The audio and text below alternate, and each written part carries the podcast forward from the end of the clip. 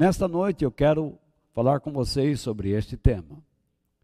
Permaneça na casa do Pai. Em Lucas capítulo 15, versículos 18 ao 19, o que podemos ler lá? É uma palavra do filho pródigo. Ele disse: Vou voltar para a casa do meu pai e dizer: Pai, pequei contra Deus e contra o Senhor. Eu não mereço mais ser chamado de seu filho. Me aceite como um dos seus trabalhadores. Então, eu vou destacar nesta noite estas três coisas que estão aí grifadas. Vou voltar para a casa do meu pai.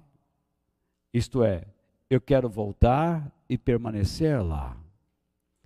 E então, eu também vou mencionar porque ele diz: Não mereço mais ser chamado de filho. E por que ele diz: Me aceite como um dos seus trabalhadores? Então, eu vou usar em algum momento a parábola que Jesus proferiu sobre o filho pródigo. E eu quero desenvolver uma ideia do perigo das nossas imaginações futuras e memórias em relação ao passado. Veja lá, vez ou outra, nós nos deparamos com pessoas deprimidas com o tempo presente. E nostalgicamente, nostálgicos, você sabe o que significa? Uma pessoa triste, né? deprimida, e nostalgicamente se entregam às memórias dos seus tempos antigos. Por outro lado, há os que, pelo, pelos mesmos motivos, se perdem em suas imaginações futuras, pois a vida que vivem, vivem no presente não os agrada. Entenda bem o que eu quero dizer aqui. Sempre nós vamos estar em contato e vamos perceber pessoas tentando viver no passado e pessoas tentando se projetar para o futuro. Por quê? Porque a sua vida presente não se encontra em boa condição. Ele não está contente com aquilo que está vivendo. Um casal não está vivendo bem. E então, um começa a dizer para o outro: Você não é mais aquela pessoa. Mas não existe esforço para haver mudança no presente. Ou então alguém diz: Ah, será que nós não poderíamos ser diferentes? A projeção agora é futura. Mas não se faz nada para construir o futuro. Não sei se eu estou sendo claro para vocês. Então, vocês se lembram de pessoas que, muitas vezes, é, as pessoas mais velhas, por exemplo, elas se lembram das cadeiras na calçada, eu me lembro disso a cadeira na calçada, estourava-se pipoca, alguém chegava com um cafezinho, o pessoal sentava ali, e a gurizada ficava ali na rua brincando, as meninas de amarelinha, os marmanjos de manamula, não sei se vocês se lembram dessa brincadeira. Alguém se abaixava aqui, alguém tinha que pular, né? E esconde-esconde. E a conversa ficava ali na calçada, todo mundo conversando, os vizinhos, não tinha perigo, era um mundo diferente, mais respeitoso. Então os mais velhos se lembram disso, falam, ai que saudade, meu Deus, esse mundo barulhento de hoje, que saudade daquele mundo mais silencioso, mais calmo, e, e fica ali reclamando do mundo atual. mas não fazem nada para mudar a sua condição e fazer a vontade de Deus. Os doentes ficam o tempo todo se queixando da enfermidade e se lembrando dos tempos em que tinha saúde, força, vigor, quando podia fazer as coisas, e agora, fragilizado, fica ali, amargurado, reclamando, com as suas dores, com os seus problemas, sem fazer algo de útil. Os jovens, por outro lado, não tem muito o que ficar pensando sobre o passado. Eles olham o mundo tecnológico de hoje e projetam suas vidas para o futuro. E acham que o seu ambiente familiar não é adequado a eles, não lhes agrada. E eles pensam que, tornando-se independente de seus pais e procurando um futuro, se projetando ao futuro, imaginando um futuro, eles vão alcançar uma vida mais feliz, próspera e abundante. Porém, eles querem ir para o futuro, antecipar passos impulsivamente, sem considerar a sua condição presente. O resultado é trágico, tanto para aqueles que vivem do passado, como para aqueles que se projetam ao futuro. Satanás, nós sabemos, ele é muito astuto. E ele sempre agirá de algum modo.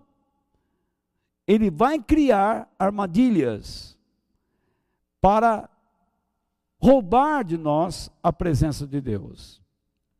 Satanás ele tem três modos três metas para alcançar: matar, roubar e destruir. E ele fará de tudo para alcançar essas metas em cada um de nós e também na igreja. Então veja bem, ele tenta influenciar a todos nós para que a verdade divina aquilo que aprendemos de Deus na vida prática seja amortecido, cauterizado em nossas mentes. Uma vez a verdade cauterizada, amortecida em nossas mentes, uma vez que ela está lá emudecida, não tem mais voz. Porque este é o estágio de alguém falecido, morto, não tem voz não tem mais movimento, não exerce ações. Uma vez que isto aconteça, ele facilmente nos rouba da presença de Deus. Porque se um pensamento emudece, outro entra. Se uma voz se cala, outra fala. Se ele consegue fazer com que eu e você calemos a voz de Deus dentro de nós, com certeza os seus emissários falarão para nós o que ele quer. E nós poderemos, neste momento, sermos roubados da presença de Deus, o nosso Pai eterno. Uma vez que a verdade está emudecida em nossas mentes, e nós sendo roubados da presença de Deus, qual é o passo seguinte? A destruição da nossa fé, da nossa fidelidade. Nós já não pensaremos mais em uma vida de fidelidade a Deus. Mas o mais incrível é que neste processo nós não perdemos a crença em Deus por causa da nossa consciência e subconsciente. Porque tudo que nós vimos e ouvimos e ficou lá gravado dentro de nós. Então, imagine, Deus já não fala mais conosco. Não temos mais prazer de estarmos na presença de Deus. A nossa fidelidade está destruída. E mesmo assim, por causa dessas impressões interiores, dizemos que Deus nos aceita como estamos. É assim que muitos pensam em vários meios cristãos. No entanto, quando uma pessoa chega a este estágio, facilmente você notará que ela é uma pessoa queixosa, ela não vai se preocupar em conhecer e praticar, se esforçar para praticar a vontade de Deus, no seu tempo ou no seu momento atual. Quando eu olho uma pessoa que não tem a disposição, que não demonstra disposição para conhecer a vontade de Deus e praticá-la, essa pessoa já é prisioneira deste processo satânico. E nós temos dentro da igreja centenas, se não milhares de cristãos aprisionados dentro deste processo. O mundo que nós estamos vivendo não é mais normal, ele é anormal, mentiroso, perverso.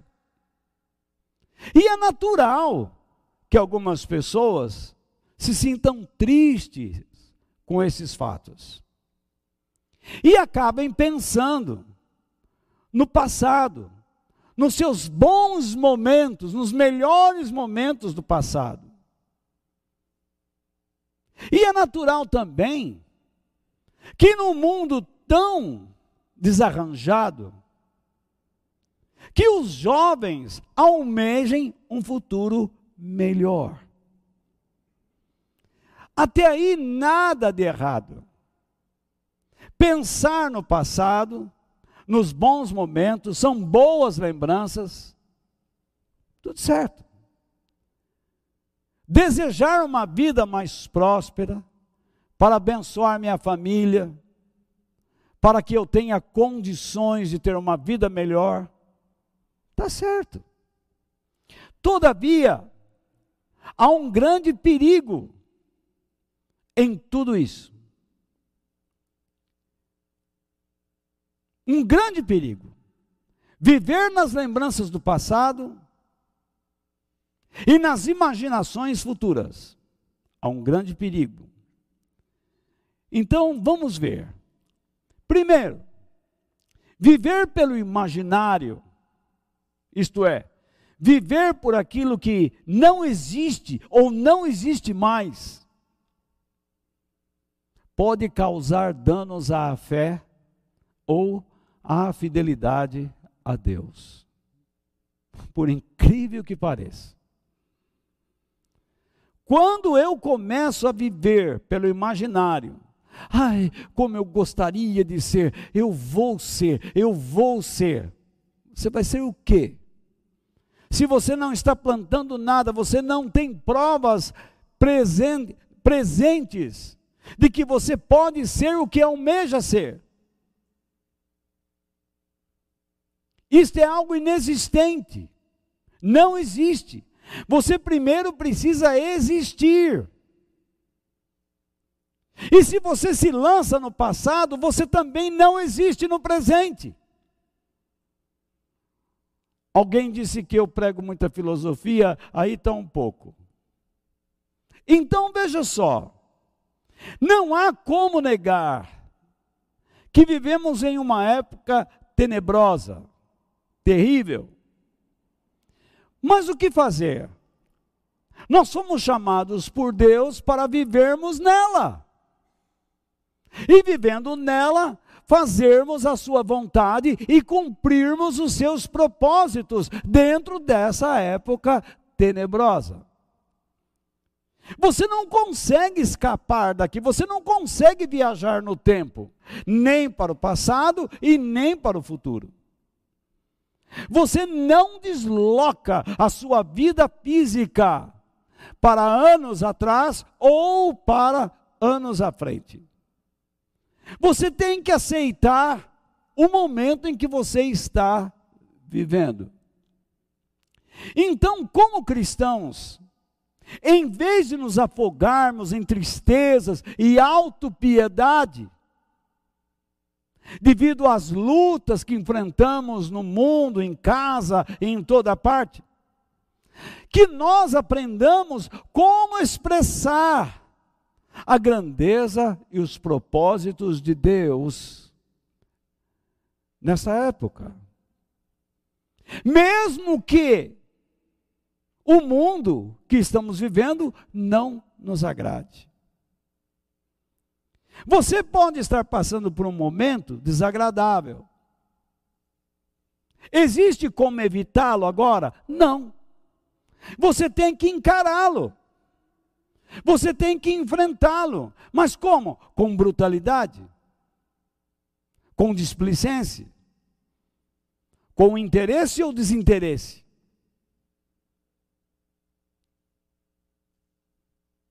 com indiferença ou com punch, com vontade, com diligência, com discernimento. Se você é uma pessoa que não conhece a Deus, você não usará os princípios e os valores de Deus. Mas se você conhece a Deus, você os usará para enfrentar as suas adversidades. Agora, se você está enfrentando uma luta terrível e ficar dizendo, ai meu Deus, você senta lá na sala, esparrama as pernas, joga o corpo no encosto, joga a cabeça para trás, olha para o teto e começa a chorar, querendo que o passado existisse naquele momento em sua vida, quase que exigindo que a vida rebobinasse, para que você voltasse aos tempos que você diz que era feliz. O que está acontecendo aí? Ou então, você faz a mesma coisa e olha para o futuro e diz assim: um dia não estarei mais aqui. Vou estar num lugar melhor. O que é que você está fazendo com a sua vida? Vejamos. Quando nos excedemos no exercício da imaginação, a fim de fugirmos do presente, esse exercício pode nos levar a uma dimensão de tristezas e trazer prejuízos tanto à nossa fé como à missão que Cristo nos deu. Mas qual é esse perigo aí? Que perigo existe aí? Então vejamos. O perigo é o de nos tornarmos deuses de nós mesmos. Pois ao tentarmos fugir do nosso presente, tanto pelas memórias do passado, como pelas imaginações de uma felicidade futura, nós nos fazermos, faltou um R lá, nós nos fazermos intérpretes do que nos seria bom ou não. Achamos que sabemos o que realmente precisamos e não nos preocupamos com as razões de Deus nos ter chamado. Será que eu estou sendo claro? Então veja bem, Quando eu começo a reclamar do meu presente e tento fugir dele, tento chutá-lo para escanteio, o que eu estou dizendo? A minha vida não presta. O meu momento não vale nada. Não é isso que eu quero, não é justo. Eu sou uma pessoa boa. Eu não sou de todo ruim. Então, eu não aceito este momento. É o que muitos cristãos fazem. Não aceita e vive enfiado em problema. Vai nas campanhas, vai nas correntes, vai nas novenas e não sai da tristeza. Me aponte um que encontrou felicidade em campanha. Não existe. Deus, por alguma razão, que só Ele sabe responder, às vezes concede a alguém um desejo em especial. E essa pessoa recebe e não sabe se quer fazer o bem com aquilo. E pior, é orientada a fazer o mal, a fazer propaganda de um pastor, de quem orou, da placa religiosa, denominacional. E a Deus não se dá a glória devida. Incrível. É uma pessoa roubada. A verdade na mente desta pessoa está emudecida. E a sua atuação é de infidelidade. Você imagina então alguém imaginando a sua felicidade no futuro. Não aguento mais essa casa, não aguento mais meu pai, minha mãe, não aguento mais meu marido, não aguento mais minha mulher. Quer saber de uma coisa? Dar um chutão para cima, eu vou buscar a minha felicidade. Você está se tornando o dono de sua vida. Eu estou falando para cristãos. Você está se tornando o dono, o Senhor, o Deus da sua vida. Você está definindo o que é bom e o que não é. Quando Deus é quem tem que dar essa definição. Muitas de nossas decisões são feitas por achismos. E não por convicção bíblica. Porque achamos que aquilo que vamos buscar é o melhor, é o bom, é o melhor bem para as nossas vidas. E o que acontece?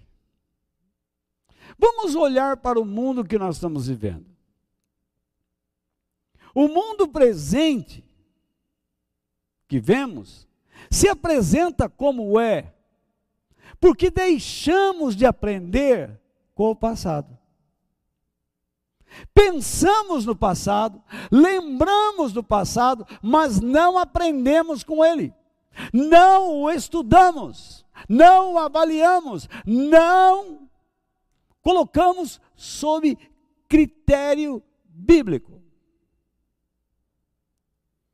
Se nós não estruturamos nossa vida presente sobre a verdade divina, que futuro podemos esperar? Josué disse assim: Vocês querem servir esse Deus, isso, aquilo? Problema seu. Eu e minha casa serviremos ao Senhor. Ele está estabelecendo o seguinte: nós estamos tomando uma decisão agora que é diferente de vocês. Vocês vão estruturar suas vidas sobre seus gostos, seus interesses pessoais, sobre deuses estranhos, sobre o paganismo, sobre o orgulho, egoísmo. Mas eu e minha casa, nós vamos nos estruturar na palavra de Deus, naquilo que Deus diz. É isto que ele está dizendo.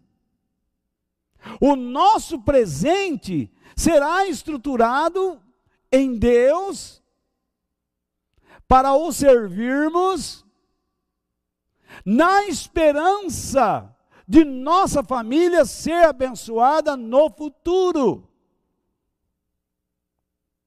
É isso que ele está dizendo.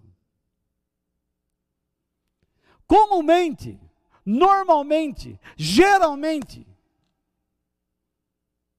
o modo como muitos estão vivendo o seu presente é uma consequência da maneira como planejaram suas vidas no passado. Uma vida desarranjada, uma vida atabalhoada, uma vida sem regras. Eles tomaram decisões lá no passado, que eles disseram: que momento feliz! Olha a tragédia no futuro.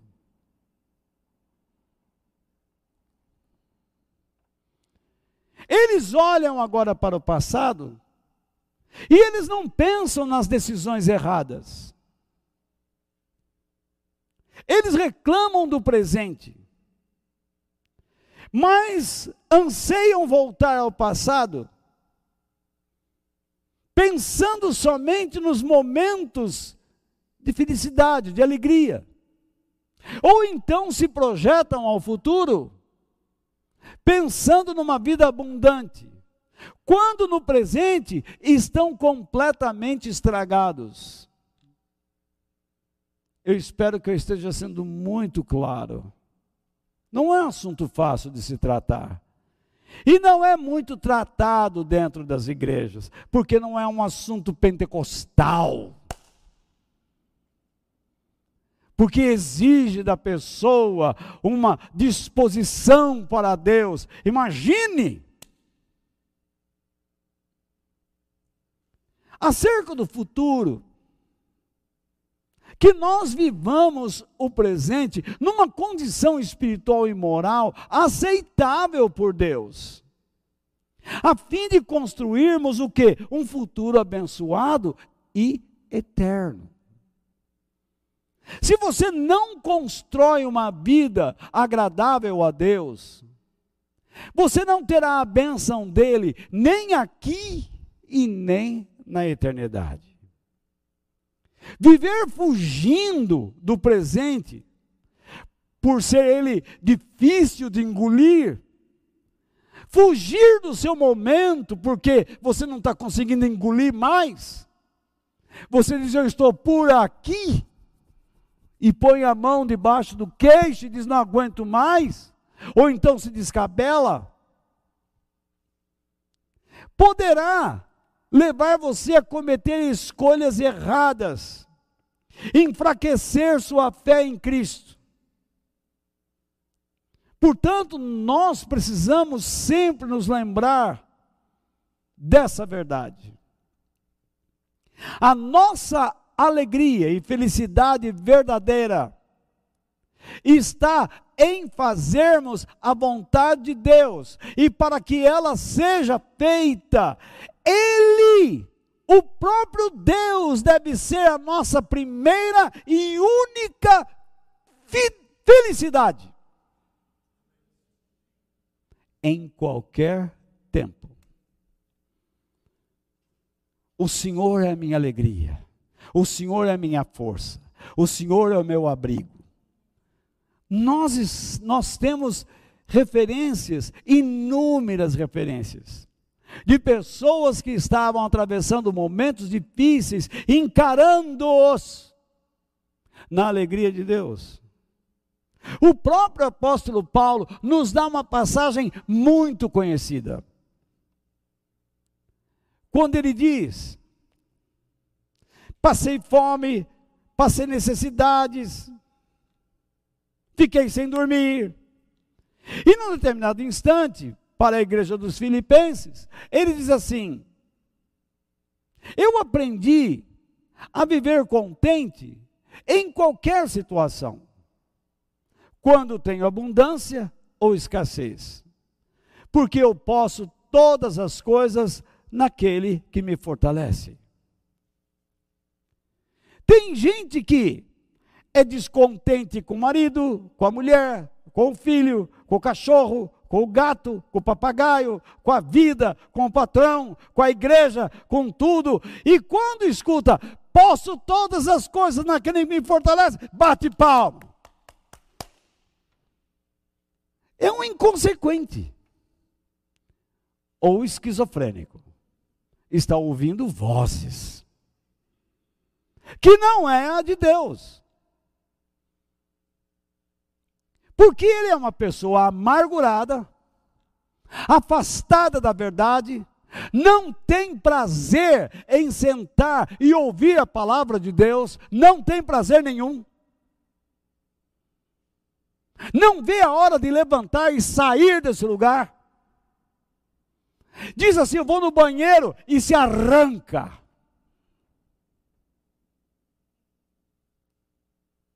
Aí depois vem com a cara lavada dizendo: Deus, eu te amo, tu me entendes.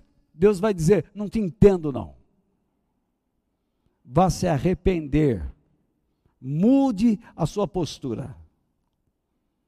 É isso que Deus diz. Vamos ver uma passagem de Isaías, no capítulo 43, versículo, versículo 18, que ah, eu não falei ainda essa parte aqui com vocês. Então, ou eu não coloquei o versículo. Deixe-me falar aqui. Viver fugindo do presente, por ele ser difícil de engolir, pode nos levar a cometer escolhas erradas e enfraquecer a nossa fé em Cristo com toda certeza. Que nós nos lembremos constantemente desta verdade. Eu disse a vocês, mas não mostrei o slide. A nossa alegria e felicidade está em fazermos a vontade de Deus. Jesus disse: Felizes aqueles que têm fome e sede de fazer a vontade de Deus, porque Ele os deixará completamente satisfeitos. E para que a vontade de Deus seja feita, ela deve ser, ele, o próprio Deus, deve ser a nossa primeira e única felicidade em qualquer tempo. Então vamos para Isaías. Versículo 18 de Isaías 43. O Senhor Deus diz ao seu povo: não fiquem lembrando, isto é, não façam com que em suas mentes os leve a viver das experiências do que aconteceu no passado. Não continuem pensando nas coisas que fiz há muito tempo. Espera aí.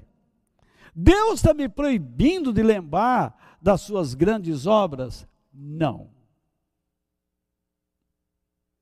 Tem gente que diz assim: eu sirvo um Deus que abriu o mar vermelho. Aí você pergunta: por que Deus abriu o mar vermelho? Para libertar Israel. Espera aí. É muito mais que isso. Deus não abriu o mar vermelho só para libertar um povo que ele sabia que iria machucá-lo no deserto. Deus abriu o mar vermelho para mostrar que Ele é Deus.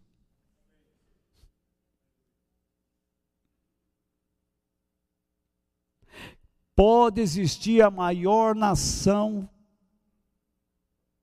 a maior nação da terra não pode enfrentá-lo quando ele decide acabar com a força desse povo.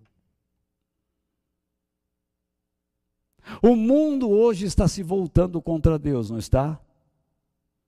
Em toda parte há um movimento tentando nos calar. Eu já ouvi, vamos tirar certas páginas da Bíblia. Eu já ouvi pessoas indo aos tribunais e processando Jesus Cristo. Ou vocês nunca leram sobre isso? São verdadeiros absurdos. Mas nós sabemos quem ganhará essa batalha. Deus não está agindo como agiu no Egito. Mas ele continua sendo o mesmo Deus. Ele é o mesmo ontem, hoje e eternamente. O fato de Deus estar sustentando a sua vida não é porque você merece ou eu simplesmente mereço, mas é porque Ele quer mostrar a sua grandeza através de você e através de mim. Quando você age com coragem, não é a sua coragem quem atua, mas é a dele que lhe fortalece. Quando você suplanta as adversidades, não é porque você é um super-homem ou uma super-mulher, mas é porque ele lhe dá o poder do contentamento, o poder do Espírito Santo, para você tomar decisões bíblicas e se manter fiel a Ele. Porque você sabe que Ele é Deus e as pessoas vão olhar para você e você quer mostrar a sua glória.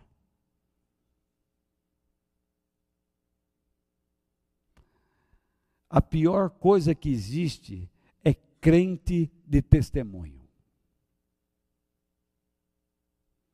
Louco para pegar microfone e ficar dando testemunho. Olha, eu estava desempregado, Deus abriu as portas. Eu não casava de jeito nenhum, arrumei esse louco aqui.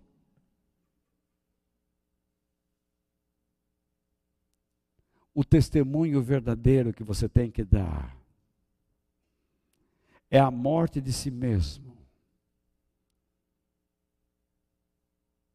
Para chegar às pessoas e salvá-los do inferno.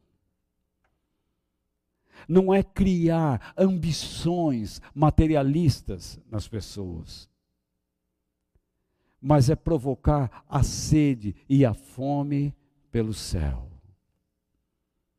Você pode receber carro, casa, avião, fazendas, iate, um planeta para você e perder sua alma. Mas vamos continuar Isaías. Então Deus diz: Pois agora vou fazer, isto é, estou fazendo ou realizando uma coisa nova que logo vai acontecer, isto é, logo virá a luz, logo brotará. E de repente vocês haverão e repentinamente vocês compreenderão.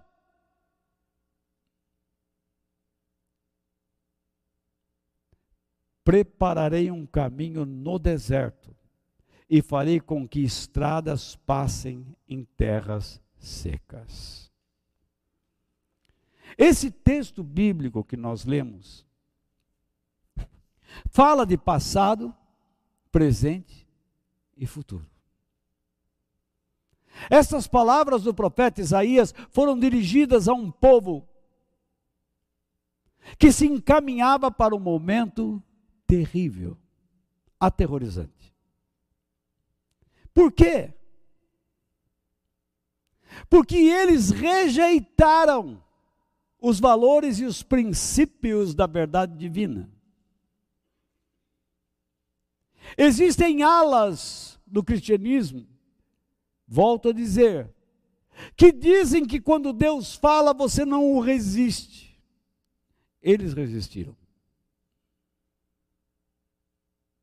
Está aí. Você não tem garantia nenhuma de que vai para o céu. Resista a Deus e para lá você não vai. Você vai sofrer.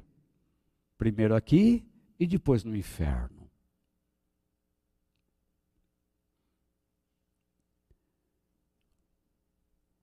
Esse povo, por resistir à verdade divina, se tornou indiferente a ele. Olha o processo da morte, do roubo e da destruição. Esse povo, agora indiferente a Deus, se encheu de uma vida de pecados. E segundo a perspectiva divina, não havia mais como evitar e fugir daquele momento. Eles teriam que encará-lo como um meio de purificação. Muitos dos nossos problemas existem porque tratamos Deus com indiferença, emudecemos a verdade, destruímos a nossa fidelidade, e agora teremos que aprender com o que fizemos no passado e nos reestruturarmos no presente sobre a verdade divina. Eles teriam que aprender sobre as razões divinas para aquele momento, a fim de reconstruir um novo país em uma terra estranha, na Babilônia. Por isso que Deus diz: Prepararei um caminho no deserto e farei com que estradas passem em terras secas. Vocês vão sofrer, vocês vão ser disciplinados, vocês vão ser educados para aprenderem Assim como um pai faz com o filho. Disciplina. Então, quem não considera o presente, trará prejuízos a si mesmo no futuro. Ora, se eu disse anteriormente o quê? Deixa-me acontecer alguma coisa aqui. Vai. Quando eu vivo pelo imaginário, eu causo danos ao quê? A minha fé, a minha vida de fidelidade a Deus. E quando eu não considero as minhas ações no presente, fatalmente trarei prejuízos a mim mesmo no futuro. Então veja lá, a fim de fugirmos do indesejado, sempre imaginamos correr para algum lugar. Pelas memórias do passado, nós podemos nos afundar em imaginações depressivas e nos tornarmos pessoas tristes no presente.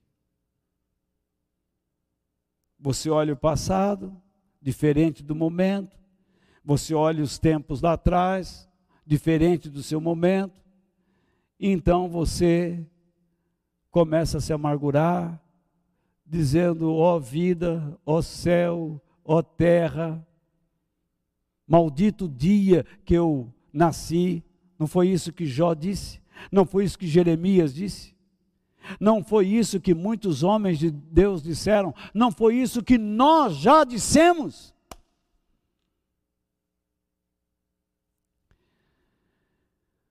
pelas imaginações sobre um futuro radiante, por uma vida mais feliz e próspera, nós podemos nos tornar pessoas inseguras e cheias de ansiedade ou preocupações. Não tem escape. Quem observa o passado e o futuro sem o critério divino, certamente tomará decisões e caminhos errados. Porque sempre agirá pela emoção. E não pelo raciocínio teológico, bíblico. Ele não avalia a sua vida pelo que está escrito na Bíblia. Um chora porque no passado tinha e agora não tem. Outro chora por querer ter algo que não possui no futuro. Veja só a loucura da nossa mente. Isso acontece com você. Isso acontece comigo.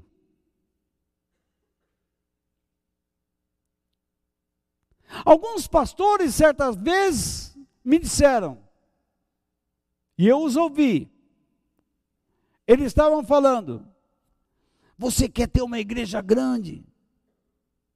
Use este método e você vai ver como que ela será grande. O que, que é isso? Método? Outros então diziam assim: precisamos voltar à Rua Azusa, ao movimento de 1900, no início do século 20. Espera lá. Ninguém está pensando no que Deus está fazendo hoje. Um quer uma igreja grande. O outro quer uma igreja também grande por algo que já passou. Será que é difícil compreender essa incoerência? Você quer motivar a si mesmo. Então você olha para o passado e diz assim: ah, eu conheci alguém no passado, ele era um, um camarada, puxa, como eu gostaria de ser como ele, mas não sou.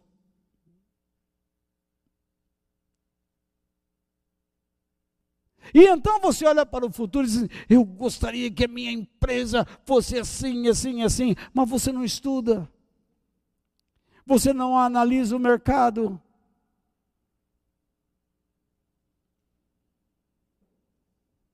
Nós queremos ir para o céu futuro. O que nós estamos fazendo no presente para chegarmos lá? Ah, se eu vivesse entre os puritanos, eu seria um homem santo. Não! Você seria a mesma droga que é hoje.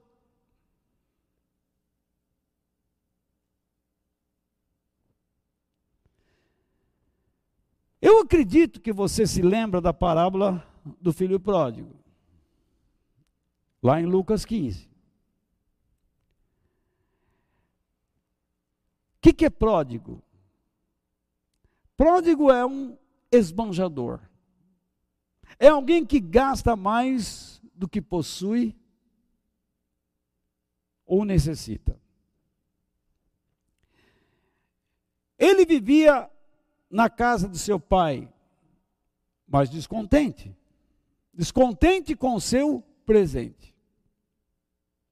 E por imaginações próprias, ele projetou o seu futuro. Eu aqui sou filho e tenho que trabalhar duro, não aguento mais essa vida, eu quero outra vida. Eu tenho uma herança. Na mente daquele rapaz, o seu presente era difícil de engolir. E então ele pegou, pediu e pegou a sua herança, porque era do seu direito, para usá-la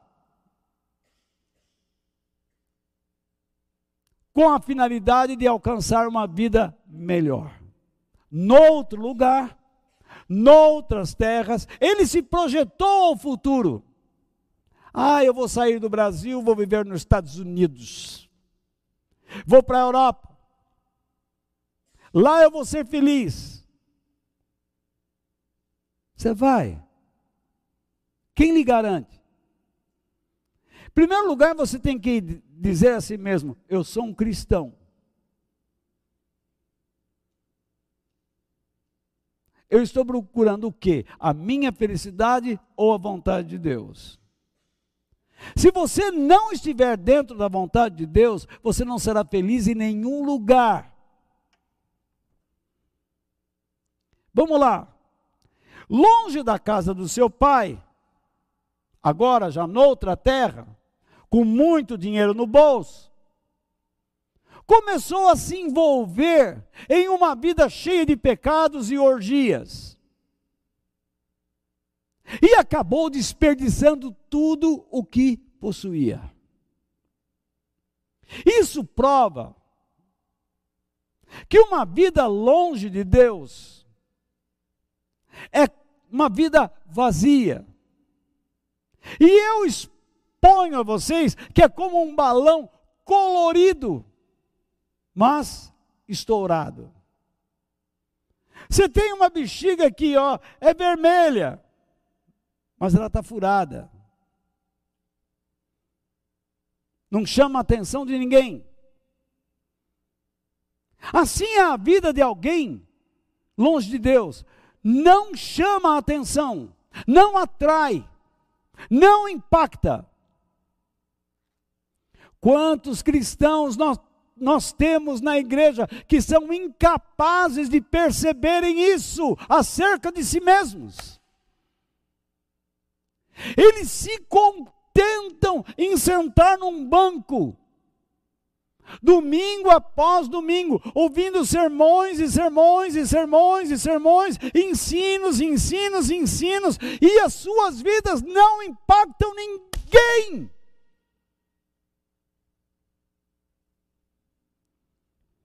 De repente, aquele esbanjador se viu falido,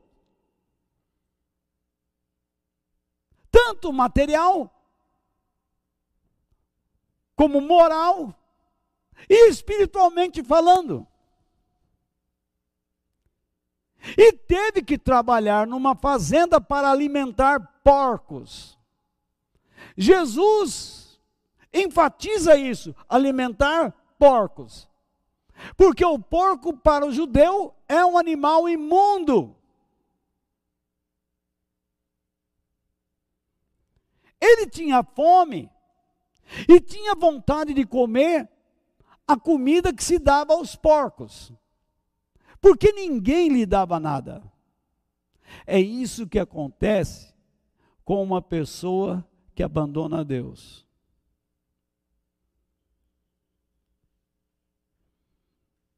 Você vai alimentar porcos, vai conviver com eles.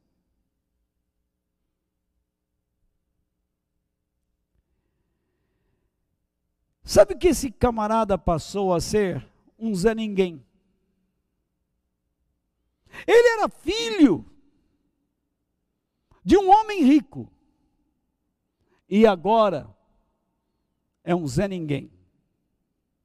E então ele passa a se lembrar do seu passado.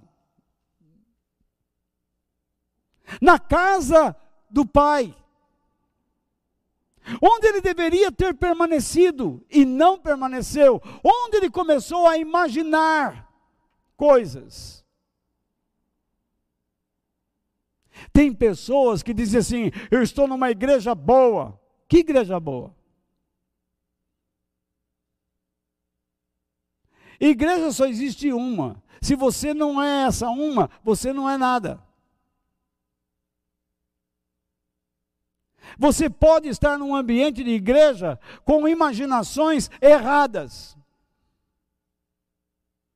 Você pode frequentar uma igreja sem merecer o céu.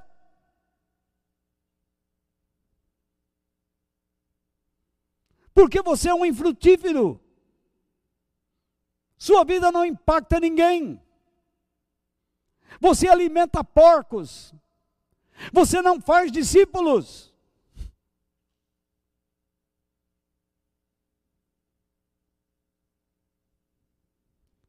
Alguém diz que eu sou muito duro. Não, estou tentando abrir seus olhos para verdades divinas. Quando ele se lembrou da casa de seu pai, que tempo ele está se lembrando? Do tempo da sua infelicidade. Ele era feliz e não sabia. Não tem um samba assim? Eu era feliz e não sabia. é samba, sei lá o que, que é. É uma poesia aí. Então, veja só. Alguns agora aqui que estavam dormindo até riram.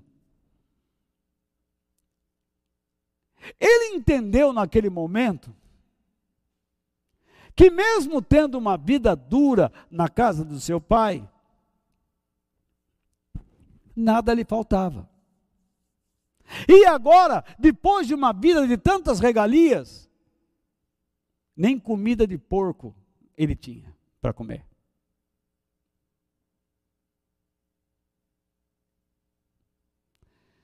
Quando ele começou a pensar no passado, no seu momento de infelicidade na casa do pai, que é o que muitos também dizem da igreja: a igreja não me torna feliz. Vamos para a igreja? Vamos lá. Chega na igreja fica assim, ó. Dorme. Fica com raiva. Não vibra com as coisas de Deus no coração não cresce, não tem atenção, porque não é convertido. E se é, já está prisioneiro do processo satânico. Na verdade, o esbanjador, ao pensar nas coisas que possuía na casa do pai, começou a extrair lições para si mesmo, do seu passado para o seu presente. Por gentileza, a tela foi derrubada. Isso. Senão depois eu vou trocar a tela aqui, não vai. Então, o que ele teria que fazer? Tomar uma decisão. Que decisão ele tomaria? Olhar para a sua vida e afundar-se em depressão? Ou voltar para a casa do pai? Muitas pessoas, quando se veem em adversidades, em vez de correr para o braço do pai, fica lá em depressão. Preferem a depressão e dar comida aos porcos, em vez de dar de si mesmo para fortalecer outros. Por que é que as pessoas não se preparam para fortalecer pessoas? Porque eles não permanecem na casa do Pai. Estão longe. Estão entre porcos. Então ele humildemente tomou a decisão correta e regressou para a casa de, do pai. Mas a sua decisão tem um impacto. Quando ele pensou em voltar para a casa do pai, ele disse: Pequei contra o céu e pequei contra o Senhor. Era isso que ele iria dizer ao pai. E ainda mais, ele diz: Não me aceite como seu filho, mas me aceite como um escravo, um trabalhador.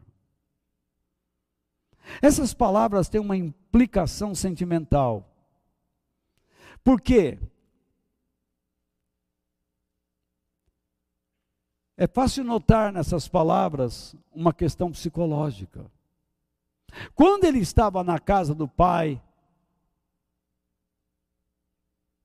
é bem provável que ele não aceitasse a ideia de trabalhar. Ele gostaria de ter as regalias de um filho e não ter todo dia o trabalho duro. Cavocar a terra, plantar, cuidar de animais. Ele queria regalia. Assim são alguns cristãos.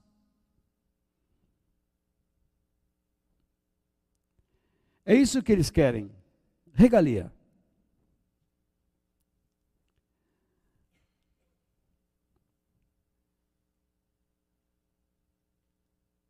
Muitos cristãos não querem cavocar.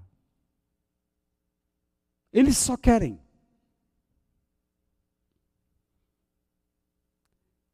Eles deixam de observar a sua condição presente, como aquele filho deixou de considerar os seus dias na casa do pai. E o seu futuro se tornou trágico por causa das suas imaginações. Muitos desejam apenas ser filhos de Deus e acham que não precisam trabalhar para Ele. O cristianismo é uma vida de crença e trabalho. Não existe cristianismo sem trabalho. Você vai ler na Bíblia várias vezes aparecer a palavra salário. O salário do pecado é a morte. Mas o presente gratuito de Deus é a vida eterna, é o salário. Repare como nós ouvimos canções e vozes bradando: Eu sou filho do rei. Uma pessoa que não ama a Deus, grita, canta: Eu sou filho do rei. Sai pulando. E como é difícil a gente ouvir: Eu sou filho do rei e preciso trabalhar para a expansão do seu reino. Como é que uma pessoa pode dizer, eu sou filho do rei, mas não luta pela família do rei? Não fortalece a família do rei, o reino do rei. Sou filho do rei. E fica ali como uma tiririca no jardim, esperando uma galinha vir para bicá-la.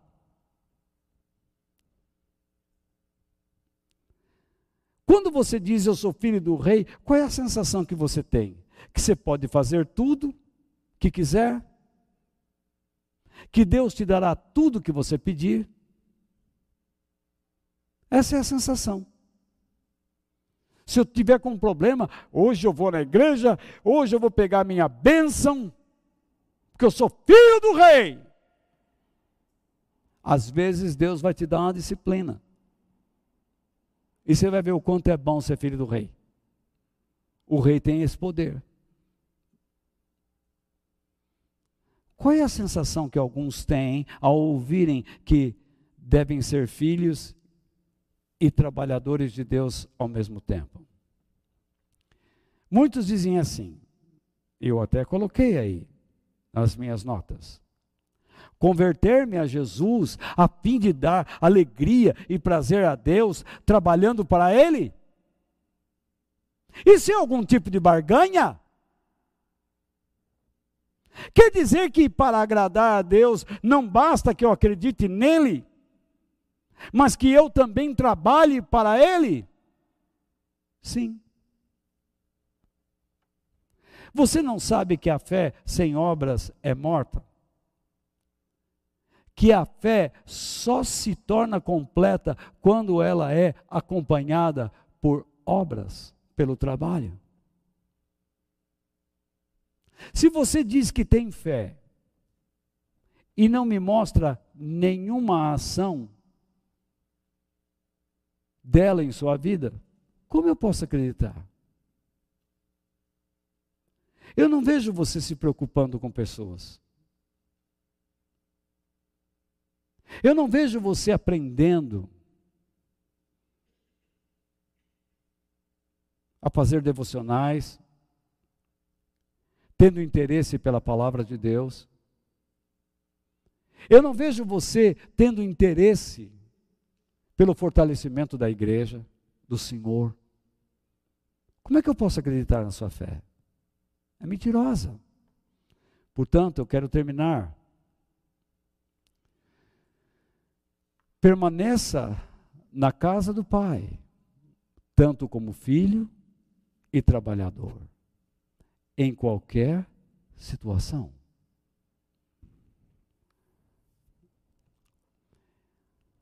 Aqueles que ficam na casa do Pai devem aceitar a realidade bíblica que os filhos de Deus também devem ser trabalhadores dele em qualquer circunstância ou tempo. Fugir dessa realidade é sinal de fraqueza e desobediência a Deus. nós sempre colheremos no futuro os frutos que plantarmos no presente, o qual muito em breve se tornará passado. Plante errado hoje e amanhã colherá alguma coisa que você não gosta. O amanhã será o seu presente. Já plantou errado, continua plantando errado, continua fazendo o que não deve, ou deixando de fazer o que deve. Qual vai ser o resultado? Se você não faz a vontade de Deus, você começa a criar uma crença de que Deus te aceita mesmo assim. Essa crença vai se avolumando na sua mente e vai emudecendo os gritos do Espírito Santo dentro de você e da palavra de Deus. Até o ponto em que você não o ouve mais.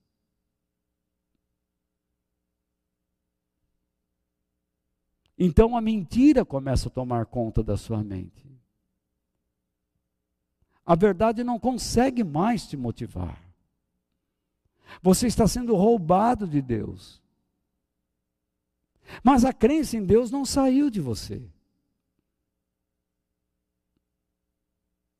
A sua fidelidade agora inexiste. Você não está preocupado em aprender sobre Deus, em praticar sua vontade, em fortalecer os irmãos. Você criou sua bolha. A crença está lá, mas a sua fé é morta. E quando você lê o livro de Tiago, você vai ver muito bem que uma fé morta não conduz a pessoa à eternidade. Eu não vou me cansar de alertar vocês quanto a isso. Eu já ouvi pessoas dizendo: lá vem ele de novo com essa conversa. Sabe por que você se irrita? Porque você está defendendo doutrinas erradas. Você gostaria que eu falasse outra coisa e aquilo que eu falo lhe incomoda. Você tem duas opções: sair daqui ou permanecer aqui e considerar aquilo que está sendo ensinado. Talvez você esteja numa encruzilhada, cheio de problemas, e deseje escapar ou fugir de um momento que está lhe causando muita dor. Não se prenda ao passado e nem se angustie com o futuro. Não fique olhando para o passado dizendo assim: ah, que saudade de lá, olha a vida que eu tenho, olha a vida que eu tinha. Encare a situação. Permaneça na casa do Pai, na presença do Pai, dentro desta adversidade. Se você permanecer na casa de Deus, na presença de Deus, isso fará com que você, por meio de nosso Senhor Jesus Cristo, encontre caminhos e água nos seus desertos e em terras desoladas.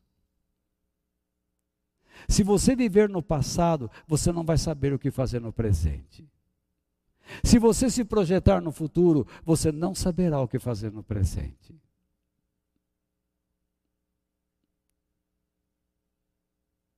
Edifique a sua vida a partir de agora.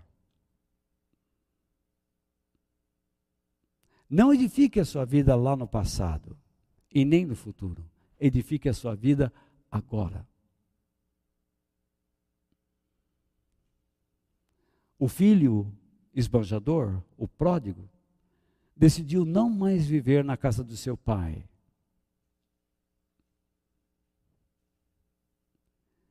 Mas ele decidiu voltar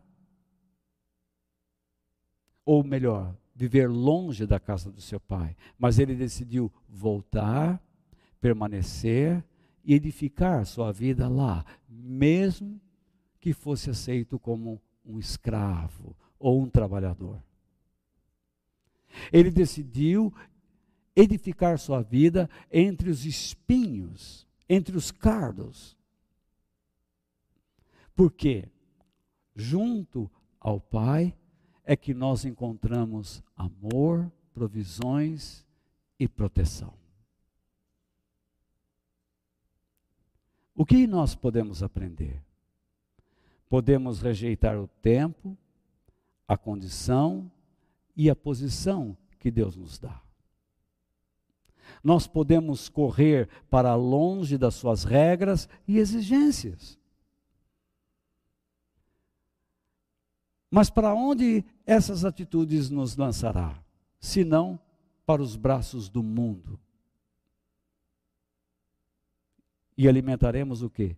Porcos, com a nossa porquice. Se você se sente afastado de Deus, volte para a casa do Pai, o sirva de todo o coração, permaneça lá.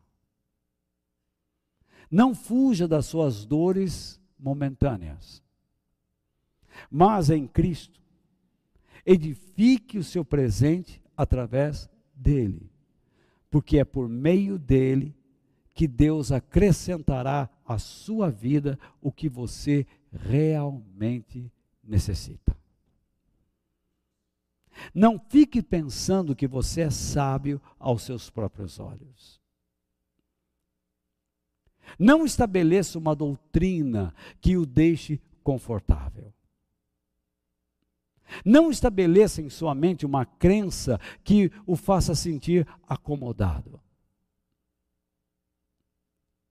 Se esforce para sair do patamar em que está.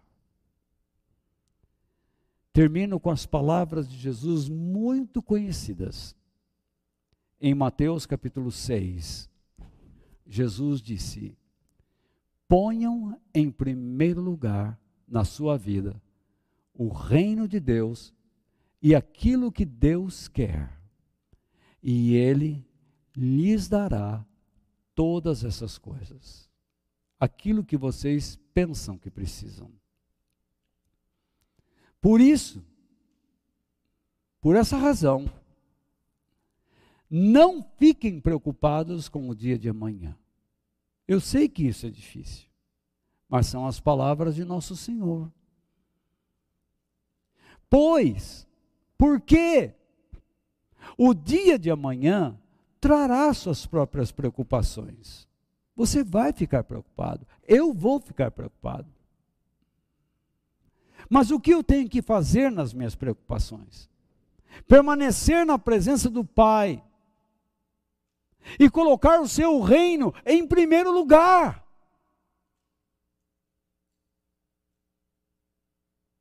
E então ele termina: para cada dia bastam as suas próprias dificuldades.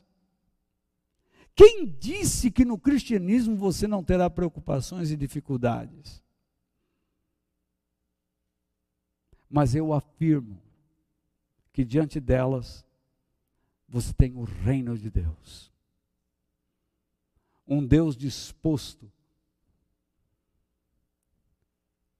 para que através de nós revele a sua glória, o seu poder e a sua majestade. Que Deus nos abençoe. Permaneça na casa do Pai. Amém.